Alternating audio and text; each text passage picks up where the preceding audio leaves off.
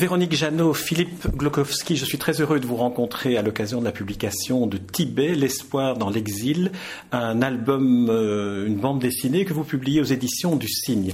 Alors Véronique Jeannot, ma, première question vers vous est de, de vous demander comment avez-vous découvert, comment avez-vous, êtes-vous entré dans le monde du Tibet? Oh, c'est une longue histoire qui remonte à maintenant pas mal d'années, puisque ça fait une, facilement une, vingtaine d'années que je suis euh, intéressée par les enseignements bouddhistes et donc euh, par, le, par le Tibet. Et je suis allée forcément de, plus en plus loin quand j'ai découvert les enseignements, que j'ai voulu euh, faire une démarche dans le sens de rendre ce que j'avais appris, ce que j'avais reçu. Et c'est là que je suis partie, non pas au Tibet, mais en Inde, aussi, Sikkim, au Népal, pour tourner un documentaire qui s'appelle Dakini, le féminin de la sagesse, d'où a été en fait aussi un livre qui s'appelle Trouver le chemin. Et, cette BD, Tibet, l'espoir dans l'exil, puisque c'est l'histoire de ces enfants qui traversent l'Himalaya et dont et c'est une BD autobiographique puisqu'elle raconte aussi ma rencontre avec euh, l'un des enfants que je parraine, l'une plus exactement, et que je considère aujourd'hui comme ma fille, Camille Mar. Alors, Migmar, vous racontez cette adoption, cette rencontre, ce parrainage. Et euh... pas une adoption, pas encore. C'est une adoption dans mon cœur, mais c'est officiellement un parrainage. Comme vous dites à, la fin de l'album, entre amis et maman, il ne faut pas peut-être pas choisir nécessairement. Voilà, c'est ami maman et on a toujours, on est dans un monde où il faut toujours faire un choix entre les mots. Moi, j'ai décidé de ne pas le faire. De temps en temps, c'est l'ami et de temps en temps, c'est la maman, parce que je pense que il faut allier les, les deux pour euh, pour aider un enfant à, à grandir. Et je pense qu'il a besoin euh, d'une amie, mais qu'il a besoin d'une maman, d'une complice, mais aussi d'une forme d'autorité et puis de quelqu'un qui lui montre le chemin. Et c'est plus la maman qui montre. Alors à travers ce récit, on se rend compte que euh, cette jeune fille, cette petite fille, est vous lui faites découvrir un monde et vous découvrez en même temps son monde à elle. C'est vraiment la, confrontation et puis l'intercompréhension entre deux mondes radicalement différents les uns des autres. Oui, parce que entre la, je dirais la, la compréhension euh, intellectuelle et la compréhension euh, juste du cœur, du moment, de ce qui se vit à travers un enfant, c'est très différent et c'est très amusant aussi parce que moi j'ai la connaissance des enseignements et elle je dirais, à ça dans ses, dans presque dans ses gènes. Mais en même temps, c'est souvent moi qui lui rappelle que ça, ça fait partie de sa culture, certaines choses de la vie, parce qu'en même temps, je suis profondément euh, imprégnée de cette culture euh, bouddhiste et, et, je lui apprends à faire le lien quelquefois entre ce qu'elle sait, euh, ce qu'elle apprend dans son école et la façon dont ça se vit dans la vie. Euh, c'est très très étrange. Et, moi-même, il y a des choses que j'ai perdues, de, un regard sur ma culture dont je ne me rends plus compte et que elle voit. Alors, ça me permet de remettre des choses en question aussi. C'est vraiment un échange assez, assez intéressant.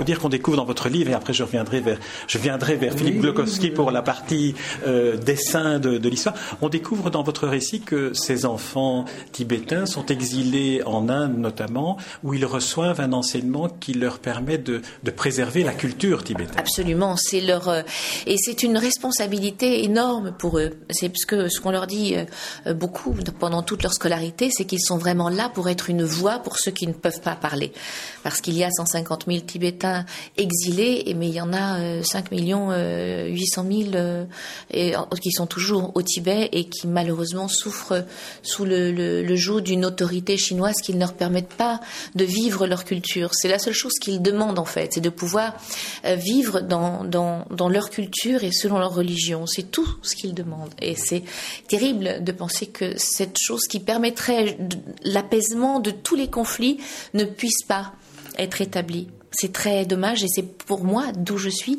absolument incompréhensible.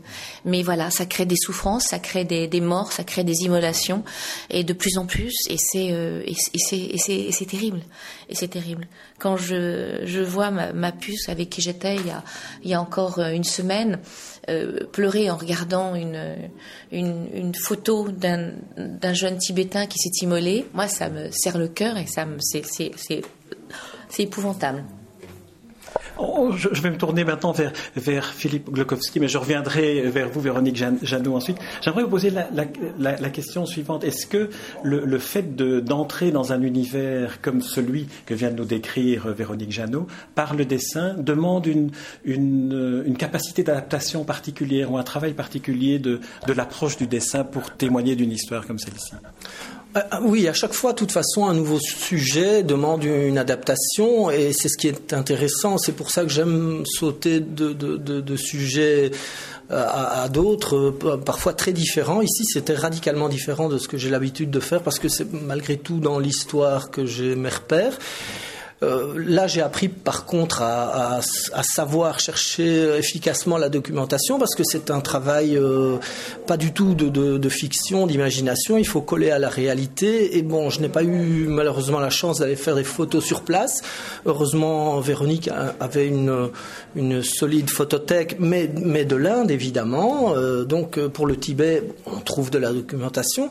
Mais effectivement, c'est chaque fois un travail intéressant que, que j'aime beaucoup. Ça, c'est une partie du travail que j'aime beaucoup. Découvrir un nouvel univers.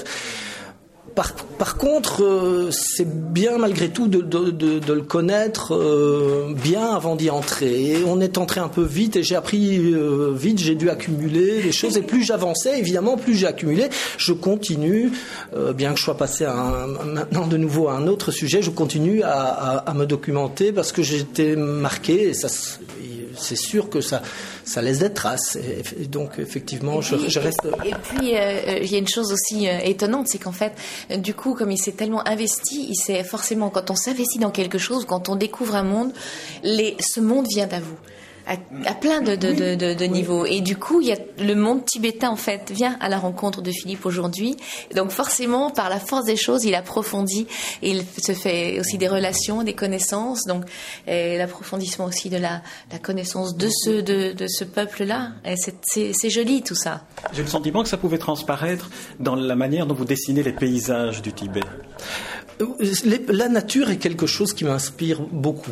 Donc, euh, sous toutes ses formes, que ce soit la, jungle tropicale, les, bois près de chez moi, ou évidemment les montagnes himalayennes, ça c'est pur bonheur de dessiner ça. Donc, on s'évade avec le dessin, et ça c'est un vrai plaisir. Donc, oui, j'ai pris beaucoup de plaisir à dessiner, et aujourd'hui, je, je, je, suis très satisfait de voir quand les gens tournent les pages de l'album, quand ils s'arrêtent sur certaines pages, je comprends. Euh, et donc, voilà, il y a le retour direct quand on voit ça, c'est bien. Moi, il y, a... beaucoup de gens qui m'ont dit, mais on n'a jamais euh, acheté de BD. Et en fait, euh, on, a, on, voulait voir. Et du coup, ça leur a donné envie de d'aller de, de, renouveler en fait l'expérience de la BD parce que c'est une BD peut-être du fait qu'elle soit aussi autobiographique elle est en fait éducative aussi puisque ça c'est ça touche euh, beaucoup aux sentiments. Alors on dit oui c'est euh, c'est plein de bons sentiments. Bah oui mais voilà c'est une histoire vraie. Alors il y a dans des histoires vraies ben il y a des bons sentiments. Cette histoire est pleine de bons sentiments peut-être pour ceux qui le disent en critiquant. Pour moi j'aimerais que la vie soit plus pleine de, de bons sentiments J'enlèverais l'aspect péjoratif du bon sentiment. C'est une bande dessinée qui, pour moi, est un, documentaire aussi sentimental sur une aventure personnelle. Complètement, complètement. Et puis, je, pense que c'est important aussi que euh, les gens découvrent le, le trajet de ces enfants, qui vont bien sûr, dont le, but final est d'arriver à Dharamsala, à Leh, euh, à Bangalore, dans ces TCV où ils vont pouvoir être éduqués dans leur culture. Les TCV sont des centres scolaires tibétains. Voilà, ce sont des villages d'enfants tibétains. Et, mais c'est, je veux dire, c'est pas du tout, du tout cuit pour eux. C'est qu'ils ils, arrivent souvent avec euh, un œil gelé, euh, si c'est pas les deux, si c'est des doigts de pied euh, gelés, des, des, des doigts. Parce qu'ils traversent clandestinement les, les montagnes de l'Himalaya pour arriver en Inde. Exactement. Et ça se fait dans des conditions souvent très très très difficiles. Et c'est sans cesse plus dur parce qu'on on a vu un reportage récemment. Euh, je veux dire, maintenant les, gardes frontières chinois connaissent tous les trucs et donc aujourd'hui c'est difficile de passer et ils sont vraiment pas tendres avec ces réfugiés. Et, donc euh, l'aventure de, je ne sais pas si, si, ça va pouvoir continuer. Ah non, mais de toute façon, nous on le voit au niveau des, de, de, la quantité d'enfants qui arrivent dans les TCV. C'est que à l'époque il y en avait 500, aujourd'hui quand il y en a 20, c'est euh, qui arrivent, c'est euh, C'est une, chance. les mailles du filet se sont resserrées et donc euh, ça, va être. Depuis, les, depuis les Jeux Olympiques. Depuis les Jeux Olympiques. Alors il y a une vignette sur laquelle j'aimerais vous faire réagir euh, l'un et l'autre et que vous me racontiez chacun la manière dont vous l'avez vécu, qui pour moi est la vignette la plus bouleversante du, de l'album. C'est la vignette où pour la première fois on voit le visage de la petite fille dont vous êtes la, marraine. Est-ce que vous vous souvenez de cette vignette? La première fois, on voit son visage, on voit son sourire, et, j'ai eu le sentiment qu'elle était vivante devant moi, qu'elle était là devant moi. À quel euh, Parce qu'on la voit sur la couverture. La première fois qu'elle apparaît. Quand j'arrive au TCV et que quand elle est et que la secrétaire la prend par euh, par la main. J'ai découvert son sourire. Je, couperai le, le petit moment de silence. Voilà, celle-ci. Ah oui, oui. Voilà, cette ah vignette-ci. Alors, j'aimerais que vous me commentiez cette, vitesse, cette, cette vignette-ci, euh, qui est le, premier regard qu'elle vous adresse et le premier sourire en quelque sorte. C'est un moment très émouvant parce que parce que je ne savais pas comment comment la rencontrer. Je me disais comment ça va se passer? C'était, euh, ça faisait un an que je la sponsorisais.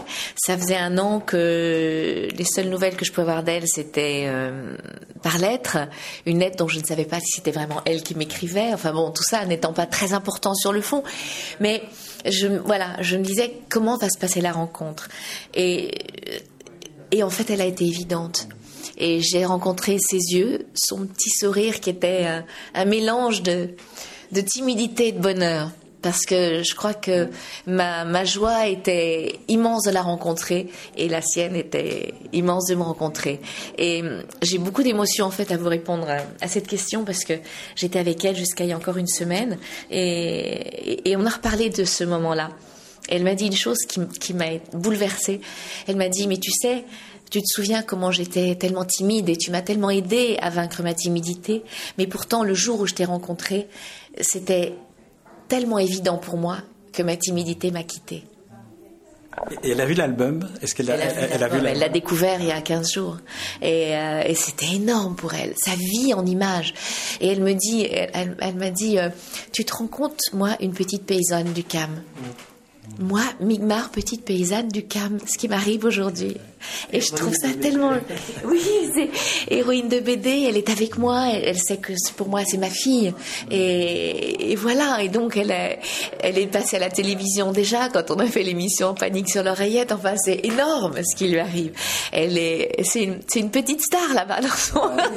elle qui était tellement timide, qui n'avait rien. Aujourd'hui, en fait, c'est elle qui peut prêter des choses euh, et voir et donner et offrir des choses que qu'elle a euh, euh, aux enfants et, c'est formidable. Il y a un dernier point que j'aimerais que vous évoquiez, qui est celui du respect qu'elle a pour les objets liés à la scolarité, à l'éducation qui montre bien, je dirais presque métaphoriquement, combien cette démarche éducative est essentielle et fondamentale. Mais parce que pour eux, ils sont tout à fait conscients que l'éducation va changer leur vie que au lieu d'être euh, de faire partie comme leurs parents, leurs grands-parents qui n'étaient que euh, paysans, qui étaient fermiers qui travaillaient la terre, non loin, je dirais loin de moi le, côté péjoratif parce que j'ai un immense respect pour ceux qui travaillent euh, la terre et avec la terre et avec les éléments.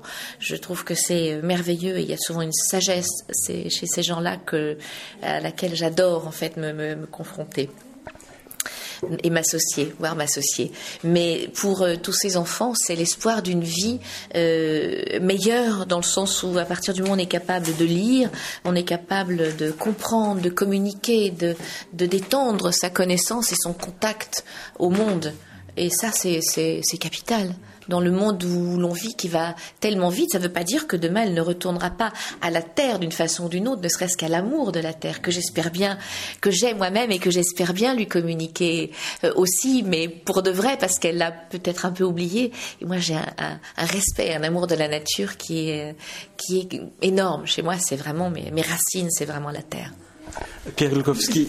Juste une, petite chose, je voulais revenir à la, à, la, vignette dont vous parliez. Vous pouviez pas me faire plus plaisir qu'en choisissant celle-là, parce que tout ce qu'elle vous, vous, a raconté, elle me l'a raconté, puis moi je devais euh, transcrire ça en dessin.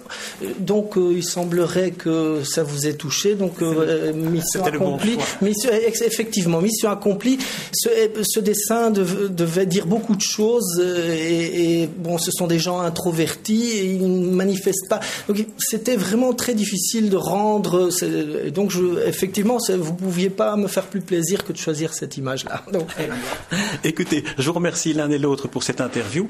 Je rappelle le titre de l'album paru aux éditions du Cygne, Tibet, l'espoir dans l'exil, et je ne peux que recommander à tous ceux qui nous écoutent de le lire et de s'y plonger toutes affaires cessantes. Et à vous, Véronique Janot, je vous souhaite d'aller très bientôt au Tibet. Oui, mais j'espère, j'espère. J'espère y aller un jour, mais le jour où j'irai, j'espérais aller avec elle. Absolument. merci Véronique Janot, merci Philippe Glokowski.